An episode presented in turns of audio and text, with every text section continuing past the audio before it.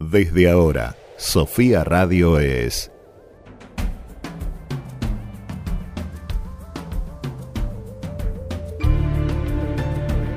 Saltar a la palestra.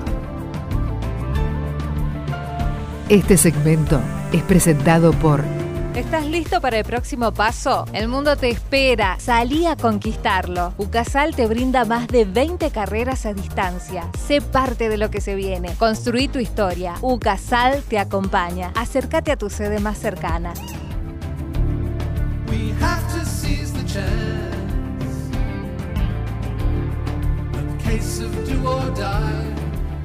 Muy buenas tardes, acá estamos un sábado más en Saltar a la Palestra. Buenas tardes Juan, ¿cómo estás? Hola Florencia, ¿cómo andás? Y hola a toda la audiencia, a toda la gente que está en San Martín de los Andes, en La Plata y por el mundo escuchando la radio a través de internet. Me voy a tomar un mate en un momento. Este, así que muy buenas tardes a todos. Y sí, otro programa más, otra tarde acompañando a la gente con un poquito de cultura, la columna de música de Lula, que no está Lula hoy, la dejamos encerrada, pero nos mandó lo mismo, participó del programa igual. La dejamos aislada, Lula. La aislamos nosotros directamente. Como que amagó a toser y dijimos, no te quedas. este, no, no, hoy no nos pudo acompañar, pero está presente lo mismo. Así que ahí tenemos una buena columna de música, de otro desafío aceptado por Lula. ¿De quién es la columna de música? Kate Bush. Bush. Muy bien, Florencia. Yo no la conocía, así que le iremos conociendo hoy. Artista eh, ya vieja, digamos, ¿no? Este, Viejas son los trapos, diría mi abuela. Viejos son los trapos. Pero. Antigua. Antigua tu abuela o los trapos. No. Y después tenemos también una reseña, ¿no, Florencia? Sí, tenemos un, un muy buen programa preparado para hoy. Pero antes quería preguntarte cómo había estado tu semana. Bien, agitada. Salvo hubo un día que, que me, me quedé dormido, me desperté tarde. Fue como, si bien trabajé, produje cosas, pero todo, todo se desarrolló como lentamente. Iba costando, pero, eh, pero bien, en general muy bien.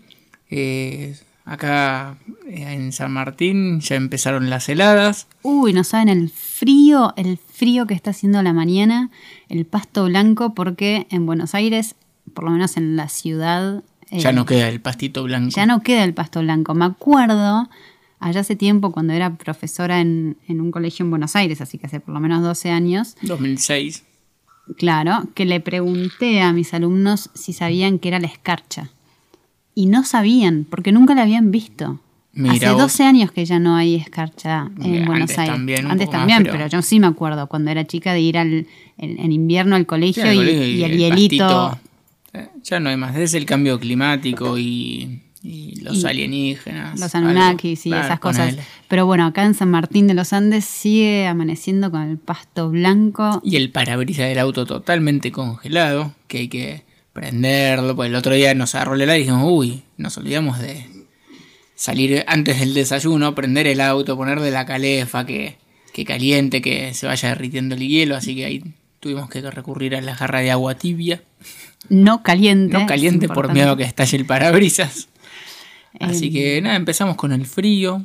Igualmente días de sol bastante lindos. Días de sol, sí, a la tarde ya está haciendo calorcito, así que es como le contaba a a Lula, que a la mañana hay que salir emponchado y después vas cargando bultos. Te vas sacando las capas y Claro. siempre en el auto, por ejemplo, nosotros, eh, viste, vas tirando ahí al Siempre asiento de atrás ahí. y ahí siempre hay, hay un mini placar en el auto en la Patagonia. Las montañas nevadas, Montañas nevadas. los colores del otoño, es- está, está muy lindo San Martín, Muy otoño. muy lindo. Así que... ¿Y vos cómo fue tu semana? Mi semana eh, un poco también agitada, pero muy linda. Eh, están en, estamos haciendo todos los jueves los encuentros con los escritores de la palestra. Los live por Instagram. Exactamente. Intricam. Estamos cada vez más eh, confiados en el asunto. Vas a ver que yo estoy más suelta. Viste que yo tengo un tema con las cámaras. Sí, te prenden una cámara, un micrófono y te. No, micrófono no tanto, la cámara es el tema de La cámara es el tema, Claro. pero bueno, ya a poquito me voy soltando, así que eh, los invitamos a todos quienes no lo vieron que entren a la palestra ediciones en Instagram y ahí van a encontrar las charlas que hemos estado haciendo Jorge Márquez, con Liliana Muso y También con Florencia Velausti, que me tocó entrevistarla a mí y a Lula. Fue divertido porque me puse como en, en, invitada. Claro, entrevístenme. Y cada tanto era, bueno, hay que hacer esto. No, no, yo me tengo que quedar en el asiento de invitada. Así que Está fue divertido. bien. Estuvo La verdad que estuvo buena la charla. Bien, Y y es- este jueves eh, se hizo con Jorge Márquez de nuevo con otros cuentos, porque la idea de los live, yo le cuento a la gente de Florencia, es, más allá de, de ir conociendo los cuentos de los autores, es conocer la historia atrás de cada cuento, porque todo cuento tiene su, de dónde surgió, y hay veces que hay un disparador de algo de la realidad y eh, se va acomodando, entonces está bueno desde el autor conocer ese secreto, esa intimidad, ¿no? Sí. es- ¿Viste? Que sí, interpretó sí. bien lo que querés hacer en los lives. Muy ¿Eh? bien, Juana. Siempre atento. Sí, eh, este jueves hablamos sobre los cuentos de La Espera, que es eh, está bueno, obviamente, mm, bueno, tiene un contexto pandémico Sí, también. distópico. Eh, la mujer esperando y se queda en la espera, esperando qué, es la pregunta. Y después el segundo cuento que leímos que también es muy bueno es Al cruzar la puerta, que es la experiencia de un niño, porque Sí. todavía es niño, que eh, va a debutar por primera vez. Ah, mira. Está, está muy bueno, muy divertido. Así que si no nos vieron el jueves, véanlo, que queda en el IGTV grabado, Muy compartiéndolo. Así que mm, esa fue mi semana, movidita, pero con muchas cosas contenta. Y para hoy preparé, que me estabas preguntando, tenemos una nueva reseña de un libro, ¿De qué libro? eh, El rinoceronte, de Ionesco. En realidad es una obra de teatro, pero no importa, se lee. Yo Sí, la leí. Y también eh, una columna de sociedad eh, De opinión. de opinión, pero para eso vamos a dejar más adelante. Primero vienen los otros temas. Está Em, muy bien. ¿Sabes qué te quería contar? ¿Qué me querías contar? ¿Viste nuestro sponsor oficial?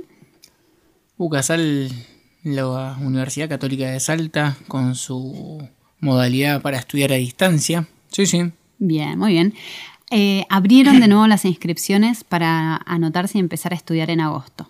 Así que Bien, eso implica eh, la posibilidad para los que no pudieron arrancar a principio de año, de, en agosto, hacer hasta febrero el año intensivo, ¿no? Y después ahí como que recuperan y ya arrancan segundo año, ¿no? Sí, sí, sí, no en todas las materias, no en todas las carreras, son algunas no. carreras que tienen ese cursado intensivo que está bueno, pero sobre todo lo que sí es interesante contarles es que hay una promoción en la matrícula. Un 50% de descuento, es un montón. Un montonazo. y la Así primera que- cuota la empiezan a pagar en agosto. Para la gente de San Martín de los Andes que está viendo esto, la posibilidad de desarrollarse, superar sus, sus límites de avanzar, de perfeccionarse en algo para ah, mejorar calidad de vida intelectual, posibilidades laborales y demás. Se contactan con Ucasal SM Andes en las redes sociales y, O por mail. O por mail. Y estamos. Muy bien. Pero, ¿qué te parece si? Vamos a escuchar un poco de música y arrancamos con la columna de Lula. Exactamente. Muy bien, ¿qué escuchamos para este, ah, para este primer tema? Vamos a escuchar eh, La Renga cuando andes por acá. Cuando estés acá, perdón. Muy bien.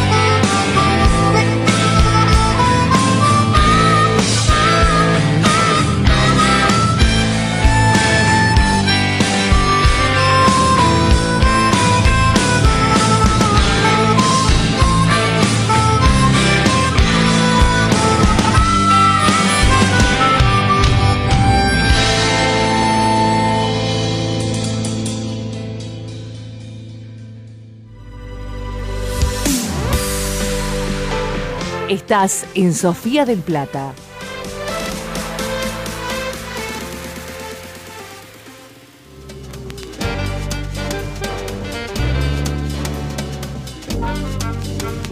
Los sábados a las 21, el iceberg.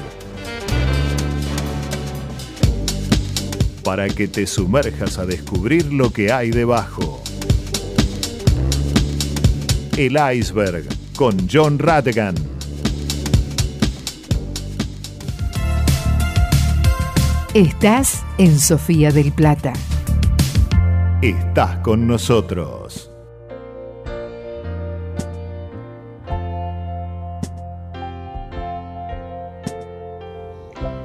La semana pasada mm, he recibido mi primer desafío. Me han pedido que hable sobre Kate Bush, una cantante, actriz, productora y karateca británica. Cuando les hablé de Peter Gabriel, les conté que había grabado con ella para finales de los 80 eh, el tema Don't Give Up. Entonces de ahí que salió la pregunta sobre quién es y qué hace Kate Bush. Perfecto, ahí arrancamos. En 1978 ella debutó con el sencillo Wuthering Heights, ¿sí? que estuvo cuatro semanas en el número uno de las listas británicas musicales. Esta canción la llevó a ser la primera cantautora en ocupar el primer puesto en el Billboard y también en ser la primera mujer en encabezar los charts británicos de música con sus discos.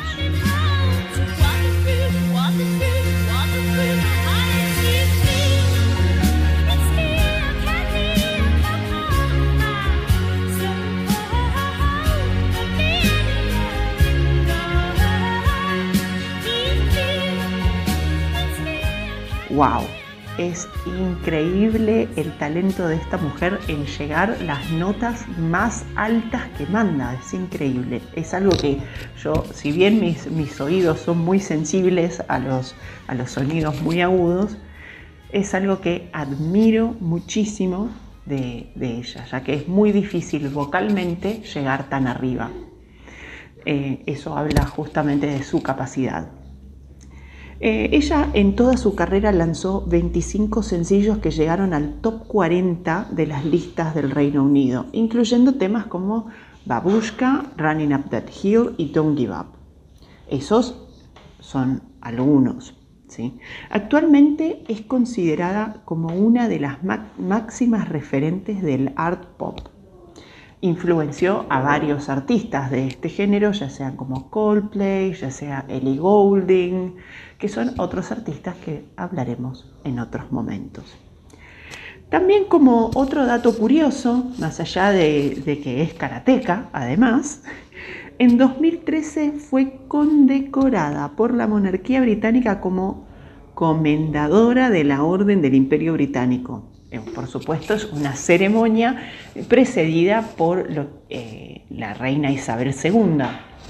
En este caso es un título, título nobiliario, es un título súper importante para lo que es la cultura británica. ¿no? Eh, también, bueno, Kate Bush en este caso ha contado con el apoyo y con la ayuda de muchas, de muchas personas de su alrededor. ¿Qué quiero decir con esto? Por ejemplo, para que Kate Bush llegue a ser quien es ahora, ¿sí? En su desarrollo como artista, como cantante, como cantautora, como todo, por ejemplo, tuvo mucho apoyo de su familia. ¿sí? Ella viene de una familia que eran, su papá era médico y su mamá era una enfermera, ¿sí? Eh, lo que es la madre era de cultura irlandesa, su padre inglés. Entonces, más allá de, que ellos tenían estas eh, profesiones de ser médico y de ser enfermera, la madre era una bailarina clásica de cultura irlandesa y el padre era pianista aficionado. O sea que en la casa de ella había música desde que ella era chica. Más allá de eso, también lo que cuenta es que su hermano, uno de sus hermanos mayores, que era Paddy, era luthier, o sea que el tipo construía instrumentos, los arreglaba, les hacía todo. Y además, por otro lado, su otro hermano mayor, que es John, él era fotógrafo y poeta.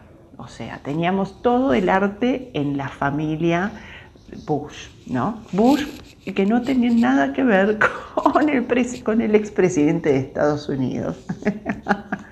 en este caso, bueno, les cuento que eh, Kate Bush además tuvo la suerte, tuvo eh, la, la, suerte, no sé si decirle, pero tuvo la magia, tuvo el poder de haber conquistado, a ver, ¿cómo lo puedo explicar?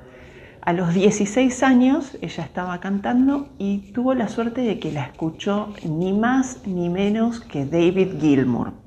David Gilmour, ya sabemos todos, guitarrista de Pink Floyd, la mejor banda del mundo. Perdón, eso es un comentario totalmente subjetivo y de mi gusto. Así que bueno, eh, más allá de mi amor por David Gilmour y por Pink Floyd, lo que podemos también ver es que en este caso David Gilmour quedó fascinado con el talento de Kate Bush. Entonces, ¿qué pasó? Él la ayudó a que pueda grabar su primer disco con la discográfica EMI. ¿sí? Y si bien ella grabó, ella firmó el contrato, todo, durante los primeros tres años de la, carrera, durante los primeros tres años que ella estuvo con EMI, se dedicó más que todo a estudiar otros tipos de arte, ya sea como lo que era mimo, lo que era todo lo pantomima y eso, y cuestión que la hizo ser una artista sumamente completa, ya que también, como ya lo dije antes, ella es actriz, además de ser karateca y comendadora de la Orden del Imperio Británico. no me acuerdo cómo era el título nobiliario, que lo había leído acá, pero bueno. Em, sí, comendadora de la Orden del Imperio Británico, exactamente.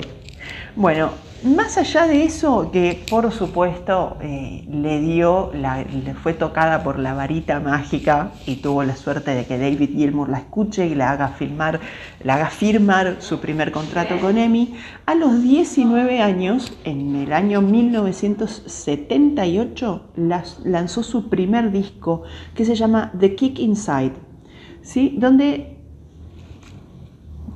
es un disco muy especial, más allá de que porque es el primer disco, es muy especial porque tiene temas, se mezclan lo que son las baladas románticas con el rock psicodélico, el folk, el reggae, es como todo una locura incluido en un disco. en toda... Eh, lo que sí también podemos ver es que en toda su carrera ella tiene lanzados 10 discos, ¿sí? Bueno, a todo eso hay que sumarle los recopilatorios, los discos en vivos, los sencillos, etcétera, etcétera, etcétera. O sea, ya tener 10 discos de estudio es un montón. Así que, bueno, el primero, como ya les dije, es The Kick Inside y el último, 50 Words for Snow, que lo lanzó hace 10 años, o sea, en el año 2011, ¿sí? También lo que me encanta de ella es que en este caso es, es, una, es una mujer que ha podido influenciar muchísimo a otros artistas, como ya lo dije antes, eh, con el tema de lo que es el la música, pop, etc. En este caso hay artistas que no tienen nada que ver con el género de ella, que se admiten haber sido influenciados por ella. Por ejemplo, Tori Amos. Tori Amos para mí, eh, a mi criterio, es una artista increíble que no tiene mucho que ver porque ella tiene otro tono de voz, tiene otras cosas. Pero después, por ejemplo, Rufus Wainwright, también Tricky, que Tricky hace otra música completamente distinta, que es eh, lo que él hace es trip hop, hace música que es como más eh, no tan alegre y no tan arriba, básicamente. Y Björk, por ejemplo, Björk es una, una cantante islandesa que la amo con todo mi corazón. Es esa, de ese tipo de artistas que o las amas o las odias, no hay un intermedio. Y de hecho, también eh, otro grupo británico que, que, se admiten admiradores de Kate Bush son Placebo. Placebo tienen un, tiene un tema que es eh, una versión de Running Up That Hill, que es temazo que ya les vamos a poner a continuación. ¿sí? También, bueno, Goldfrapp o eh, varios artistas que, como ya les dije, no tienen mucho que ver con el género de, de Kate Bush, se admiten como como seguidores y como admiradores de ella, ¿sí? Que más allá de lo que pueda parecer eh, la voz de ella, que es muy aguda, que es muy para arriba, que quizás oídos sensibles como los míos no puedan eh, sostener escuchar un disco entero, es realmente admirable la capacidad que hay que tener para poder sostener esas notas, para poder llegarlas, para, para poder llegar a eso, para poder tener eh, eh, ese talento, básicamente, ¿no? Que uno sea sensible a ciertas cosas no quiere decir que no le gusten.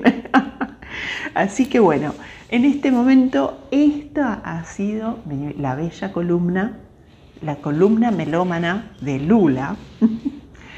sobre Kate Bush. Así que es realmente muy interesante por si tienen ganas, les puedo, les vamos a poner nosotros ahora lo que es el tema Running Up That Hill. Después de ahí, si quieren, pueden, les puedo recomendar, por ejemplo, The Man with the Child in His Eyes, o les puedo recomendar también Babushka, que es otro tema muy conocido de los ochentas. Y si realmente tienen ganas también y se quedaron con ganas de la semana pasada que les hablé de Peter Gabriel, también pueden escuchar Don't Give Up que, y vean el video de Don't Give Up. El video de Don't Give Up es demasiado hermoso como para perdérselo escúchenlo, disfrútenlo y por supuesto como todos los artistas que yo les recomiendo, escuchen, disfruten, conozcan y escuchen con la cabeza abierta, escuchen eh, pensando en las cosas que tienen para sacarle jugo, para disfrutarlo, para conocerlos y por supuesto para saber más de música y convertirse en melómanos. Nos estamos viendo la semana que viene.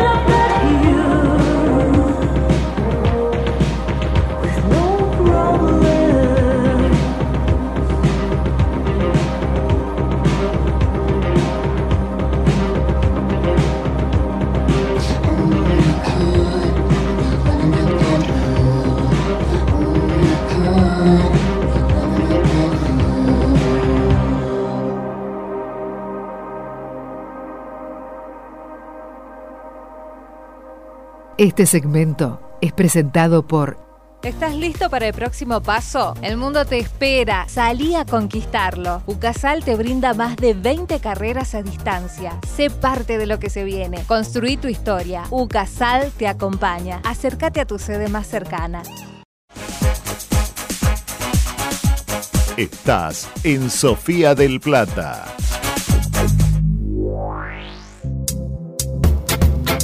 De lunes a viernes a las 10, F5 a la mañana.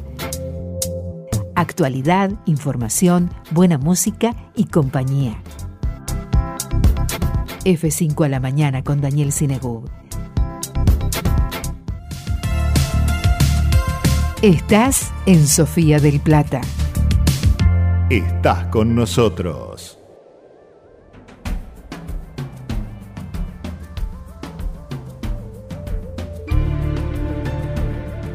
Bueno, volvimos entonces Juan Manuel, vos y yo a este gran programa de Saltar a la Palestra después de haber escuchado a nuestra... Nuestra amiga melómana era Sí. la ñoña de la música Lula, que bueno, ahí nos estuvo contando un poquito de Kate Bush y conocimos un, un par de temas.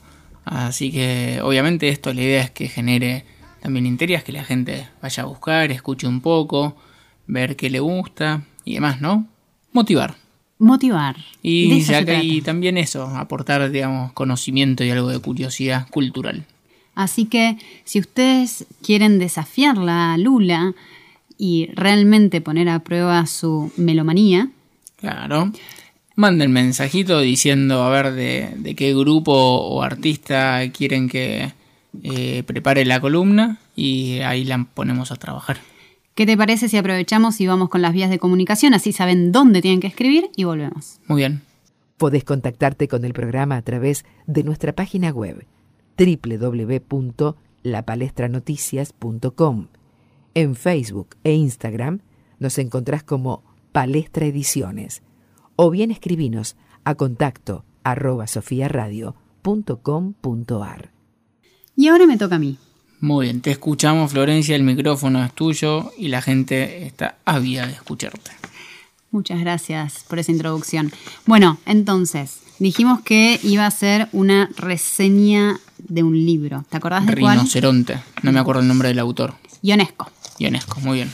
Eh, Obra de teatro. es una obra de teatro, es una obra de teatro muy interesante. Pertenece a lo que es el teatro del absurdo.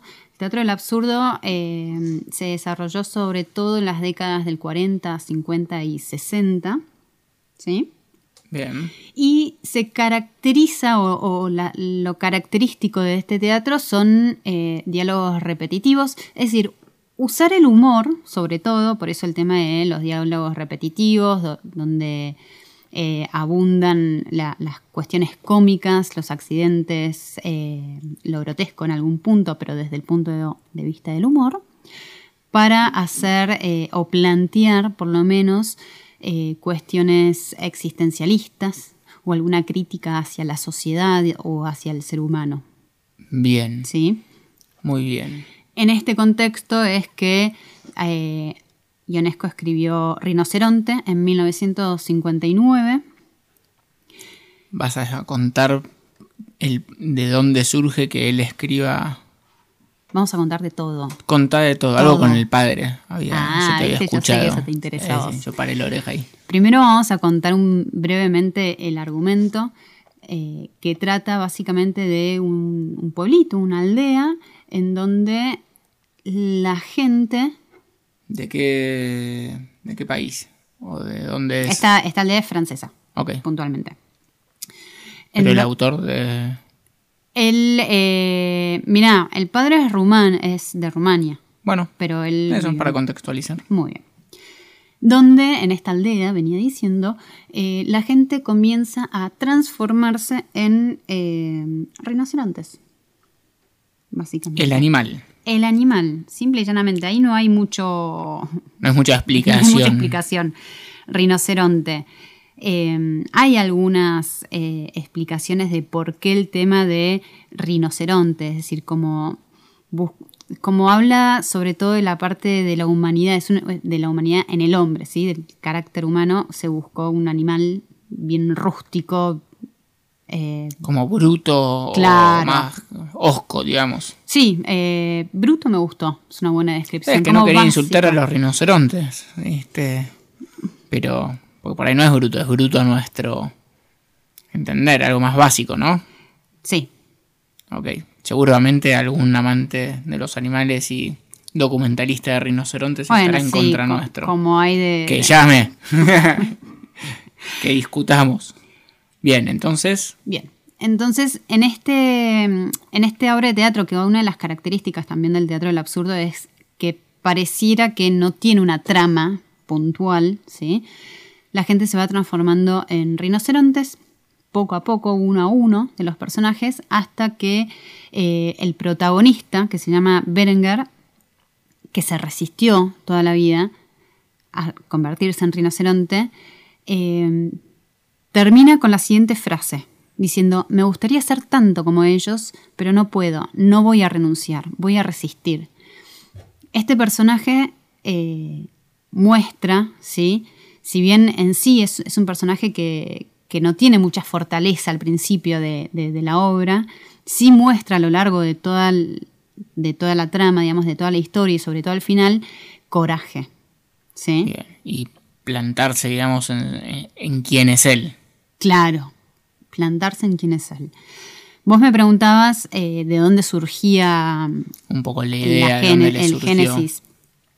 Bien, hay que tener en cuenta que parte de la experiencia personal, él se cuenta ¿no? que fue testigo del asentamiento del fascismo en Rumania y que él vio cómo su padre se fue convirtiendo paso a paso en fascista.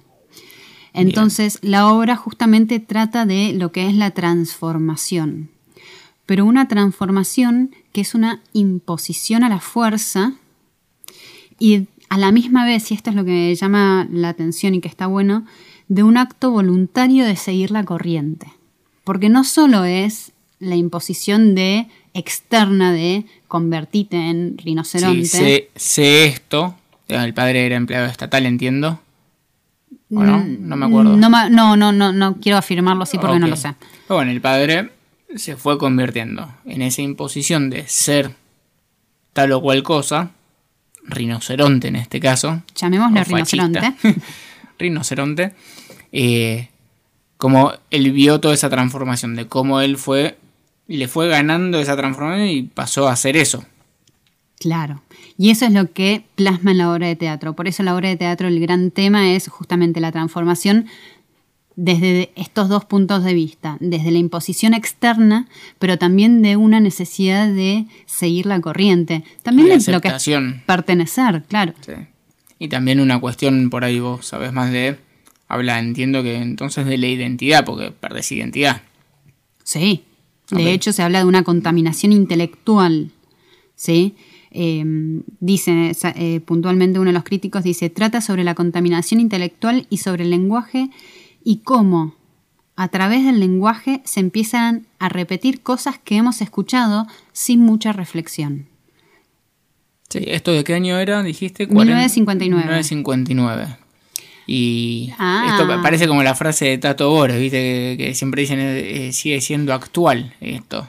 Eh, no hay nada distinto. No hay nuevo bajo- nada nuevo Nada bajo el nuevo sol. bajo el sol, porque esto pasa en la actualidad en un montón de, de lugares. Sí, y como para terminar esto y nos vamos a escuchar algo, algo de música que eligió Lula para nosotros, eh, voy a decir que la obra habla de la resistencia individual, ¿sí? Acordate de Berenguer, el, el protagonista, y también de la responsabilidad individu- individual y no solo colectiva, ¿sí? Y con eso, ¿sabes qué? Me voy a quedar para que te vayas pensando un poquito en qué es lo que quiere decir y nos vamos a escuchar eh, Los Piojos. ¿Te parece? Todo lo que vos quieras. Dale.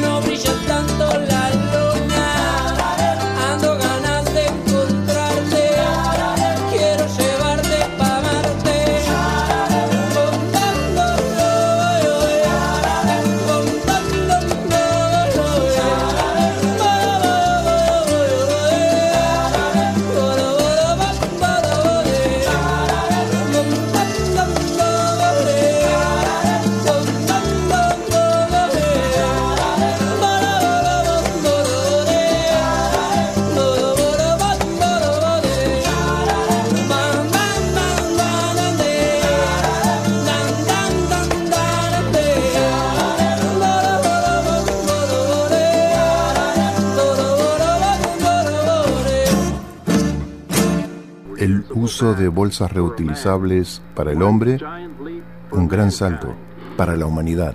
Usando bolsas reutilizables reducís la contaminación ambiental.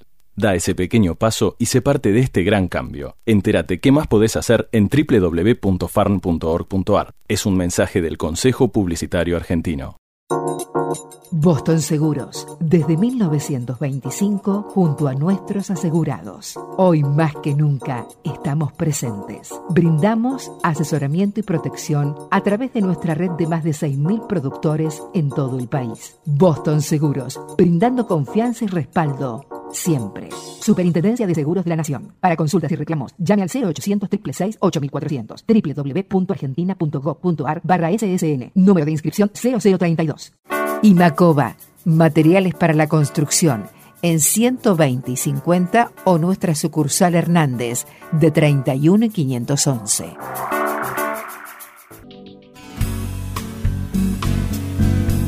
Apart Hotel Vía 51 Departamentos totalmente equipados y con servicio de hotelería. Desayuno, wifi, cochera. Ingresos las 24 horas. Apart Hotel Vía 51. Consulte disponibilidad llamando al teléfono 453-5730 o ingresando a www.apartvia51.com.ar. Apart Hotel Vía 51, calle 51 entre 18 y 19, La Plata.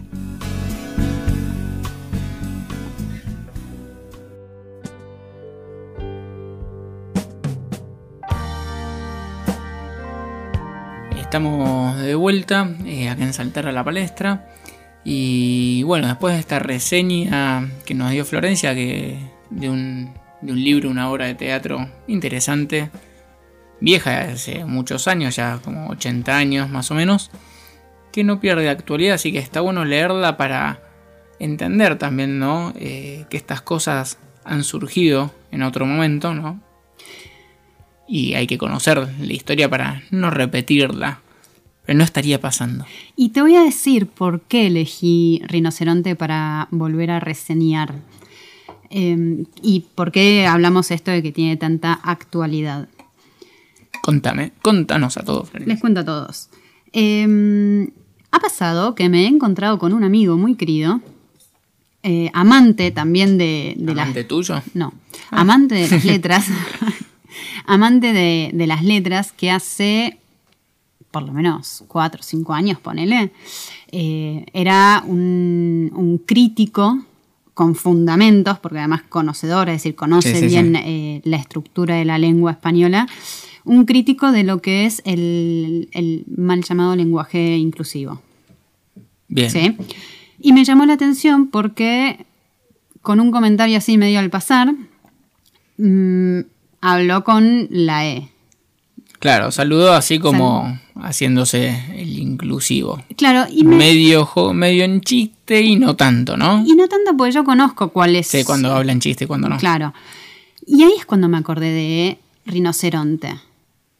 Eh, esta- e- e- este contagio y esta presión de quienes te rodean y esa necesidad de en algún punto seguir la corriente, ¿no? Sí, de, de que no te señalen por no hacer lo que hacen los demás.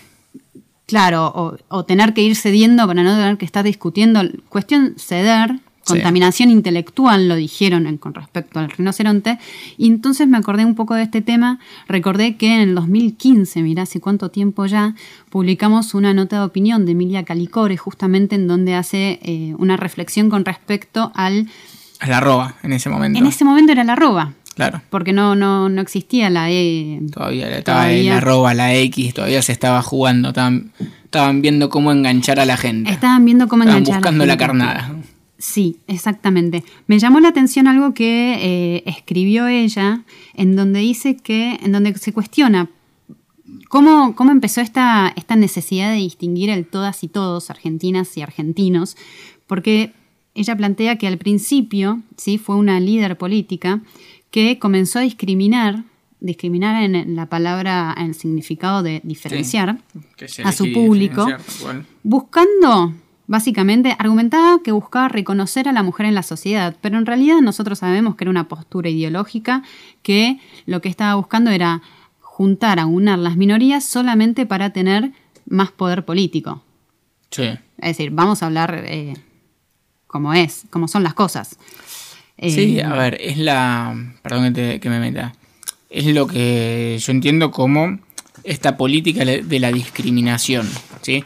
Todos los que levantan banderas en nombre de la discriminación tienen la necesidad de señalar una minoría, identificarla, ponerla en una cajita, en un. Cajita de cristal. Claro, en separarle y decir, vos sos minoría, esto es minoría, entonces a vos te discriminan.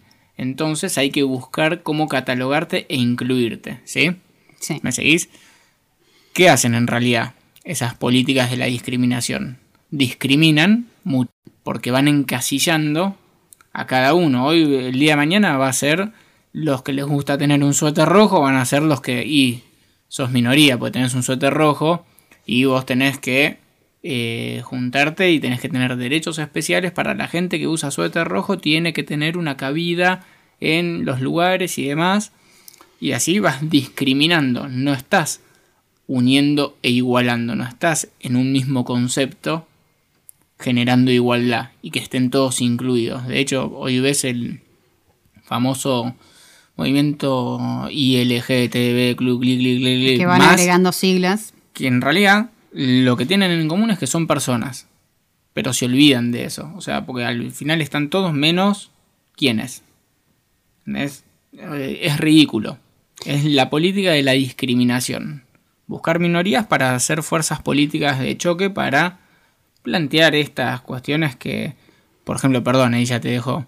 El otro día acá en Neuquén salió una, este, una ley de eh, licencia especial para las mujeres empleadas estatales que tengan casos de violencia de género. Y es indeterminado cuánto tiempo hasta que vuelve a estar psicológicamente normal.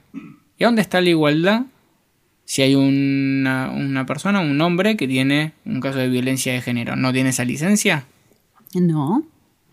Más allá de que hay una, puede haber una cuestión que por ahí las mujeres sufran eh, más, pero tampoco se mide tanto en los hombres, pero no es la solución aislar y tratar como especiales eh, y discriminar más. No, está claro que eso es lo que. Saliendo de la igualdad. Eh, Perdón, ¿eh? No, no, está Te bien. comí está la columna. No, no, no, está bien, está bien. Eh, 100% de acuerdo con lo que vos estás diciendo. Yo, volviendo sobre el Volvé lenguaje. a lo del lenguaje, a ver, perdón. ¿por qué? Porque, y vuelvo sobre el tema del rinoceronte, sobre lo último que, que fui diciendo, esto de que a través del lenguaje se busca justamente empezar a eh, adoctrinar de alguna manera, qué es lo que está pasando, Sí. ¿sí? a través del lenguaje. Entonces, hablando sobre lo que es la evolución del lenguaje, porque eh, hay que tener algo en claro, ¿sí? El habla, nosotros hablan, a- buscando hablar es como buscamos manifestarnos. Bien. Sí. Ah, Sí, sí, te escucho y Ah, te escuchan todos los demás. y me escuchan todos los demás. Entonces, esta evolución del lenguaje no es algo que se puede imponer desde afuera, ¿sí? Porque eh, justamente nace, ¿sí? De la masa del hombre y es una evolución que tiene que ser natural. Y la primera ley es la ley de simplicidad en el hombre y en la naturaleza. Vos esto lo sabés. Sí. Y mira, sí, sí. Mira, yo te voy a leer, te puedo leer Sí, una pequeña cuestión. Por ejemplo, en una resolución del Ministerio de Salud empieza los empleadores y em- y las empleadoras, los trabajadores y las trabajadoras. Y después habla de los dispensados y dispensadas. Y después habla de los comprendidos, pero no de las comprendidas. O sea, lo sostienen en, en los tres primeros renglones. Hace que, en vez de más simple, sea más complicado. La lectura cuando vos podés decir las personas trabajadoras de la salud y están todos incluidos. Exactamente. Hay algo que se está primero dejando de lado que es que el neutro, ¿sí? Existe un neutro en, Bien. en lo que es la lengua española. Y. A ver, ¿Qué ¿qué, te parece? Vamos a hacer una cosa, para no, no seguir Vamos a un corte y seguimos. Dale.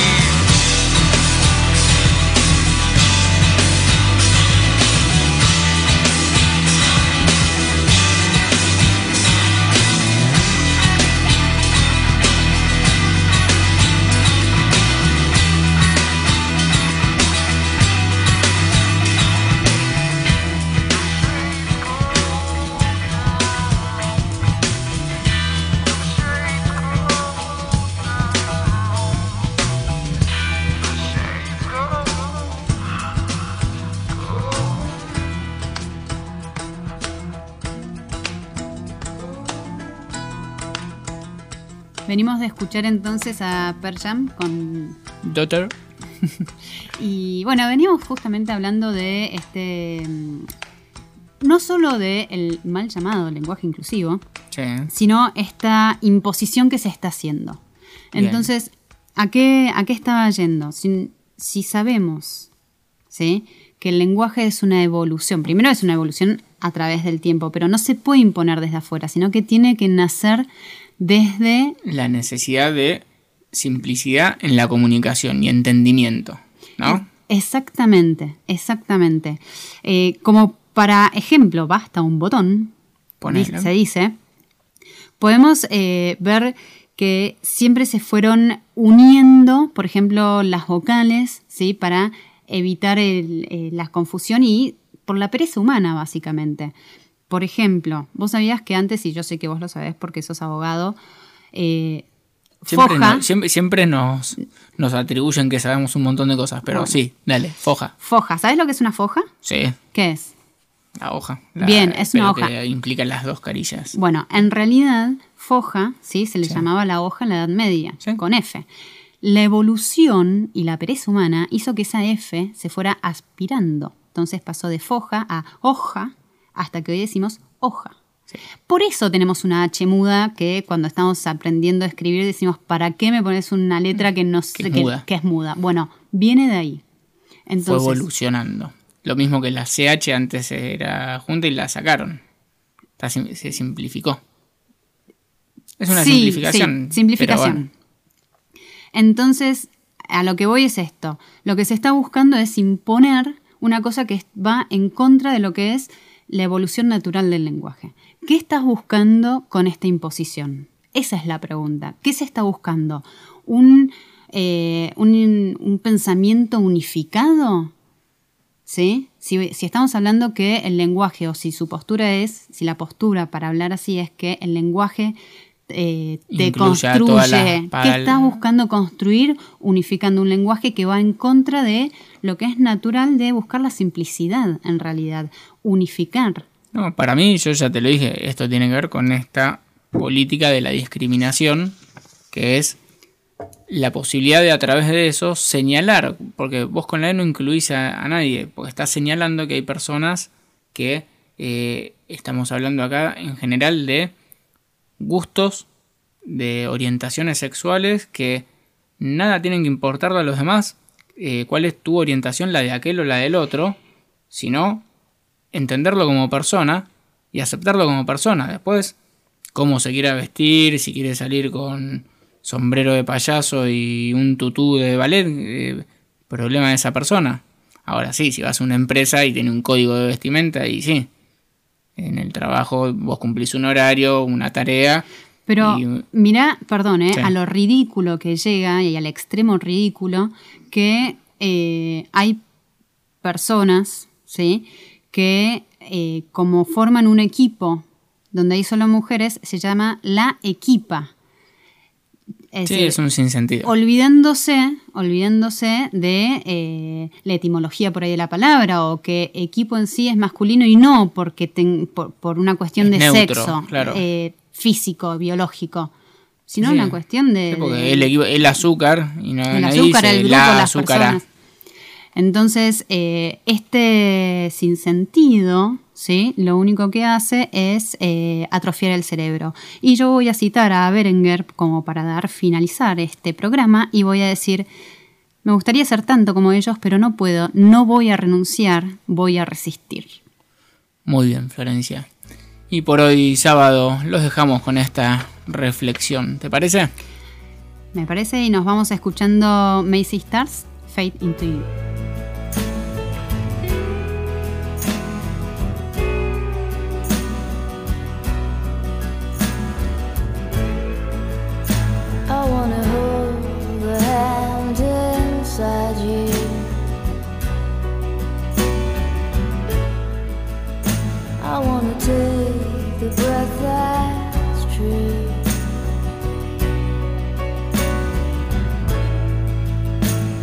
To you and I see nothing.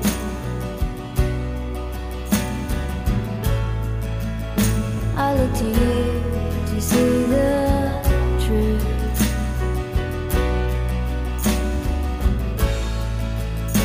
You live your life.